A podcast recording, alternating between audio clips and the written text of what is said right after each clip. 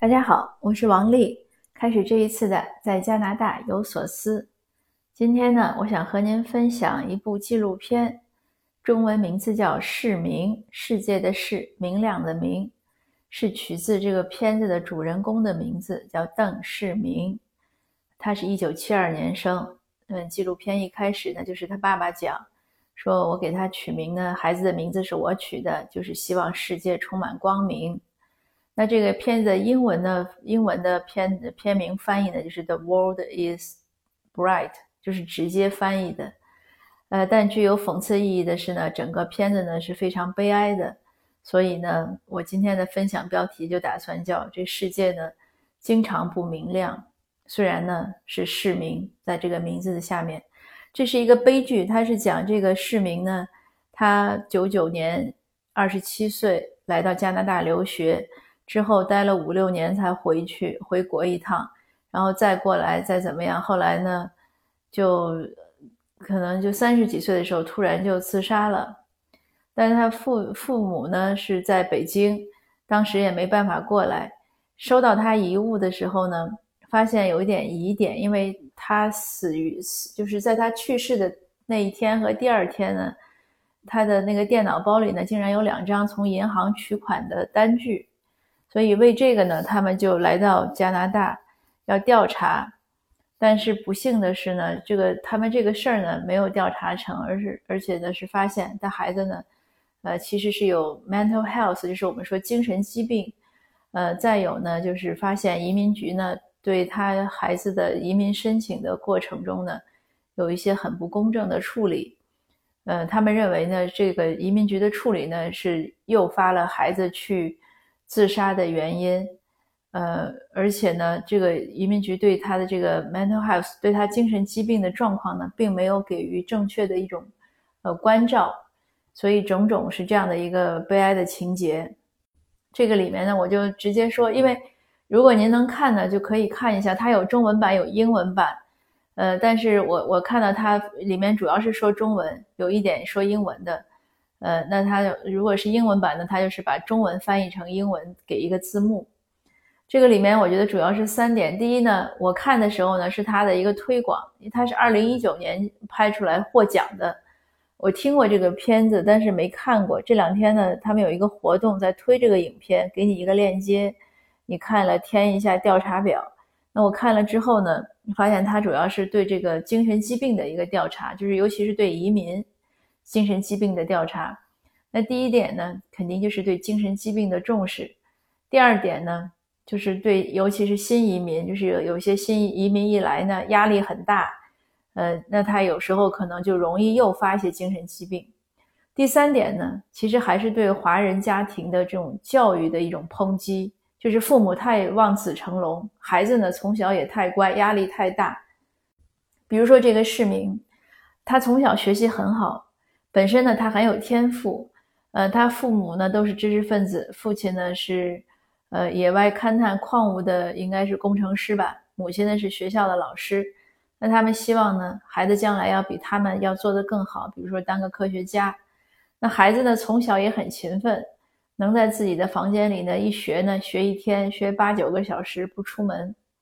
可是呢，孩子自己在写的作文呀、日记里就在写，说太累了，会被累死的。而且，因为他可能从小不怎么玩，所以他社交也会有问题。他的加拿大的朋友就回忆他说，认识他就是他很内向，不怎么说话，最多就是笑一笑。那他这种性格内向呢，不和人接触呢，就会有问题是什么？一个是你社交面要窄，那你有困难的时候呢，你也很难找到人帮助。关键呢，因为不爱诉说，所以他有苦呢就会压在自己心里。他爸爸妈妈就说，出来这么几年，这么些年，问他什么，他都说挺好，挺好，从来不说什么。可是呢，就是他在在他真的说他有有有精神疾病的时候，父母呢又觉得不可思议，没有给他足够的重视。嗯，父亲还在想，说他是不是为了逃避这个，呃，就是这个移民官员的追责，然后就装的自己有病呀？还有这样想。然后他跟他妈妈说：“他说他头疼，嗯，想想回来。他妈就说：“哎，你是不是先把那几个月课程读完了？”他说：“我实在读不下去。”他就回来了。那最后，因为他回国最后走的时候呢，因为一点小事又和他爸爸吵起来，就父子呢不欢而散。他也没有让爸爸送，就自己打了个车去机场了。就这个事情，就是你如果说追根溯源，那其实这个家庭的亲子关系啊，家庭教育啊，对这个孩子性格养成啊。这是一个非常非常根本的问题，或者是呃根本之一。说到这儿呢，就说前几天有一位听友问我，说他小孩也是初三了，补课，孩子压力大，呃种种不舒服。我说为什么要补课？他说就是锦上添花吧，希望孩子考个好的学校。我说那要不然就别补。那家长呢，其实道理也明白，但是呢，又觉得不甘心。我说你道理呢都明白，决定的要你自己下，这事儿永远是有舍有得。我们何必一定要等到孩子生病了才说？哎呀，你给我一个健康的孩子比什么都强。为什么一定要一定要等到那个时候呢？当我们看到孩子已经不舒服的时候，我们就应该有一个警醒。尤其是青春期的孩子，他很容易就诱发一些精神呀或者心理疾病。我现在回想起来，我小的时候上中学的时候。我们大院里我都见过，就比我小两岁的小孩进入青春期之后，后来就可能精神分裂了，有了精神问题。眼看着就是一个小孩突然就像变了一个人，和家庭关系也不好。那后来当然我也不知道结果怎么样。所以呢，我们这个对这个孩子的，就是或者是对亲人的吧，这种心理健康呀、精神健康一定要重视。如果自己有了这样的毛病呢？也不是什么丢人的事儿，是难为情的事儿，就很正常，就像感冒一样。所以有的人就说抑郁症怎么样？抑郁症就像感冒了一样，就是你大脑感冒了嘛，那你就去吃药就好了，这也没什么。有的人就会说，哎，那为什么他得呢？那别人怎么不得呢？那是啊，那为什么你感冒，别人不感冒呢？对吧？这个病呢，它找到谁身上，这很难讲。所以呢，我们一定要，就是第一呢，不要给孩子太大压力。要还是激发他的内动力，让他自己想学，他想放就是想放松的，让他放松，不要给他外在的这种，呃面子呀、光宗耀祖啊，不要让他有这样的这样太多的压力，因为现在的这些竞争呢，确实是越来越强，然后小孩从小呢心计呢就越来越重，就是比我们小的时候，我现在看现在的孩子成熟很多了，有这样的影视文化的影响。当然也有可能，这个社会整体这种呃智商水平的提升吧。但是总体来说，现在孩子确实要更辛苦一点。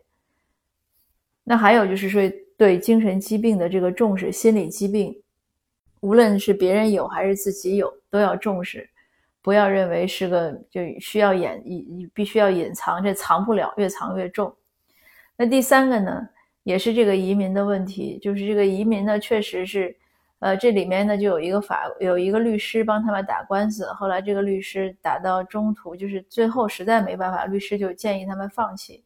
然后律师就没有再跟他们打了。他们后来过了几年，又找了一个朋友，从可能多伦多，大概是不是联邦法庭又去上诉，但是还是就是法庭都不允许他上诉。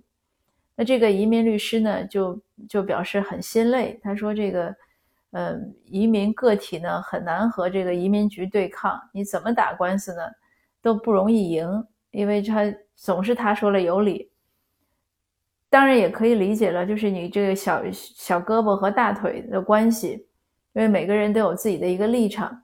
但是呢，也说明一个问题，因为这个里面呢，这个市民确实是有他自己的有他的错误，他做了假。呃，他为了最早为了拿得这个取得这个身份呢，他做他撒谎了。所以移民的过程中呢，不要撒谎，这个撒谎是个很麻烦的事情。还有呢，就是如果你登陆以后呢，你要对自己的这个环境有一个充分的、尽量充分的一个一个预测预测吧。就是可能你谁都不认识，呃，语言也不通，或者也找不到什么认识人，而且有很多的压力和困难。尤其是如果一些留学生啊或者怎么样过来还要自己赚生活费，因为这个市民呢就是家里也不是很宽裕，父母都很拼了在给他攒钱，那他自己呢过来也是要打工付生活费，而且他那么大了，他已经二十七了过来的时候，呃，这样的情况下呢，他也是容易就是边上学边有边做工，压力也容易大。所以对这些事情呢，都要有一个预期。如果您送孩子过来留学呢，对孩子这种周围的这种压力也要有一个预测，因为我们会想想当然的认为，哎，他出来读书，尤其年轻人语言会学得很快，其实不一定的。呃，有的人我见过，就是十岁来的，到现在三十多岁了，说他说英文说的还是一口就 Chinglish，那个中文腔非常浓。呃，那他其实，在找工作啊，什么时候，当然不会说受太大影响，但是总而言之，不是说我们想的能那么地道的。当然，一般的孩子如果十岁过来，其实是比较容易地道，但是每个人学语言的能力呢会不一样，所以呢，就是不要预想说，哎，小孩过来，呃，一下子就会要拿个 A 呀，拿个什么，因为他可能语言关还没有过，或者即使语言关过了。但是性格内向，不容易和社会周围交流，也会有问题。你像我自己，我来了十年，但是其实前也许三四年，我基本上和社会也没有什么太多的交流。那当然，我们因为成年人一家人过来，问题还不大，所以没有那么大压力。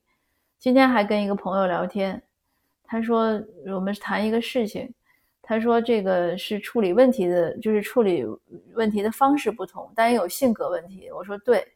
我说我这人性格就是内向，呃，你让我和人接触呢，我能接触，但是就像那个橡皮筋使劲拉拉拉拉长了呢，我也能达到一般人的那个标准。可是呢，你稍微外力一撤，我就弹回来了，我就 缩回来了，我就又不想和人接触了。所以这是个没办法的事情。那如果家长你送孩子出来留学呢，你的孩子你最清楚，他如果是内向的性格啊，或者怎么样，呃，你自己呢可能要多一些疏导。不要总问孩子，嗯，这个分数好不好呀，或者怎么样？你就你可以问他具体的，或者你问他说，哎，有没有什么难处？啊，有没有什么困难？你可以这样问他。如果可能你问孩子怎么样，那孩子可能有时候他不想说，他觉得说了可能家长也给家长也添麻烦，他就会说挺好。所以你不如具体的问他一些。但是呢，当然了，又不要问的太唠叨，太唠叨呢，孩子也烦。所以这个。怎么能和孩子养成一个良好的聊天的习惯呢？也是家长的一个必备的生存能力。那今天呢，这个分享就到这儿。如果您有机会呢，您也可以去找找那个纪录片看一下。